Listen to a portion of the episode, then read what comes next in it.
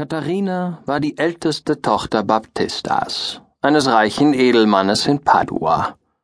Sie war eine Jungfrau von so unlenksamem Geist und so hitziger Gemütsart, und ihre Zunge war zu so lautem Widerspruch geneigt, dass sie in Padua nur bekannt war unter dem Namen Katharina die Widerspenstige. Es war höchst unwahrscheinlich, ja, es schien in der Tat unmöglich, dass sich je ein Mann finden würde, der es wagte, dieses Mädchen zu heiraten. Und deswegen tadelte man Baptista sehr, dass er zögerte, seine Zustimmung zu geben zu vielen glänzenden Anträgen, die ihrer liebenswürdigen Schwester Bianca gemacht wurden denn er wies alle Bewerber Biancas mit der Entschuldigung ab, dass, wenn er erst die ältere Schwester in Ehren los wäre, sie dann volle Freiheit haben sollten, sich an die junge Bianca zu wenden. Es ereignete sich trotzdem, dass ein Edelmann namens Petruchio nach Padua kam, in der Absicht, sich nach einer Gemahlin umzusehen, und dass diese, durchaus nicht entmutigt durch jene Berichte von Katharinas Gemütsart, auf die Kunde von ihrem Reichtum und ihrer Schönheit sich rasch entschloss, diesen vielbesprochenen Widerspruchsgeist zu heiraten und Katharina so zu zähmen, dass sie ein sanftes und verträgliches Weib würde. Und sicherlich war keiner so geeignet, mit dieser Herkulesarbeit fertig zu werden wie Petruchio denn er besaß einen ebenso stolzen Geist wie Katharina, und er war ein witziger und überaus glücklich angelegter Mann von heiterster Laune. Außerdem aber so klug und von so treffendem Urteil, dass er sich wohl darauf verstand, sich leidenschaftlich und höchst aufgeregt zu stellen, während er innerlich so ruhig war, dass er selbst lustig hätte lachen können über seinen eigenen vorgeblichen Zorn, denn seine natürliche Gemütsart war sorglos und behaglich zufrieden.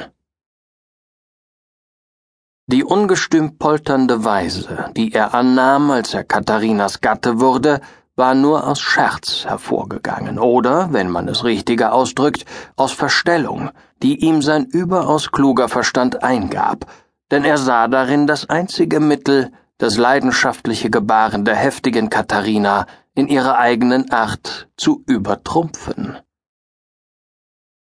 Als Freier also kam Petruchio zu Katharina der Widerspenstigen, und vor allem wandte er sich zuerst an Baptista, ihren Vater, und erbat um die Erlaubnis, werben zu dürfen um seine liebenswürdige Tochter Katharina, wie Petruchio sie nannte. Er sagte mit mutwilligem Scherz, dass er gehört habe von ihrer Schüchternheit und Bescheidenheit und ihrem sanften Benehmen und dass er deshalb von Verona gekommen sei, um ihre Liebe zu werben. Ihr Vater wünschte zwar, sie verheiratet zu sehen, fühlte sich aber doch zu dem Bekenntnis gezwungen, dass Katharina der von ihm entworfenen Zeichnung übel entsprechen würde.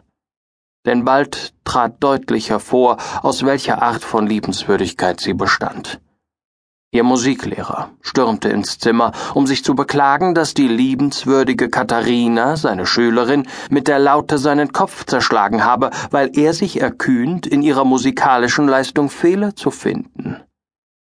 Als das Petruchio hörte, sprach er Das ist ein Prachtmädel. Ich liebe sie mehr als je und sehne mich danach, mit ihr ein bisschen zu plaudern und um den alten Mann zu einer bestimmten Antwort zu drängen, fügte er hinzu Mein Geschäft hat Eile, Signor Baptista, ich kann nicht jeden Tag als Freier kommen. Ihr kanntet meinen Vater. Er ist tot und hat mich als Erben aller seiner Ländereien und Güter hinterlassen. Also sagt mir, wenn ich eurer Tochter Liebe gewinne, welch eine Mitgift bringt sie mir ins Haus? Baptista dachte, dies Auftreten sei ein bisschen derb für einen Freier, aber da er froh war, Katharina verheiratet zu sehen, gab er zur Antwort, dass er ihr zwanzigtausend Kronen zur Ausstattung und bei seinem Tode die Hälfte seines Vermögens geben würde.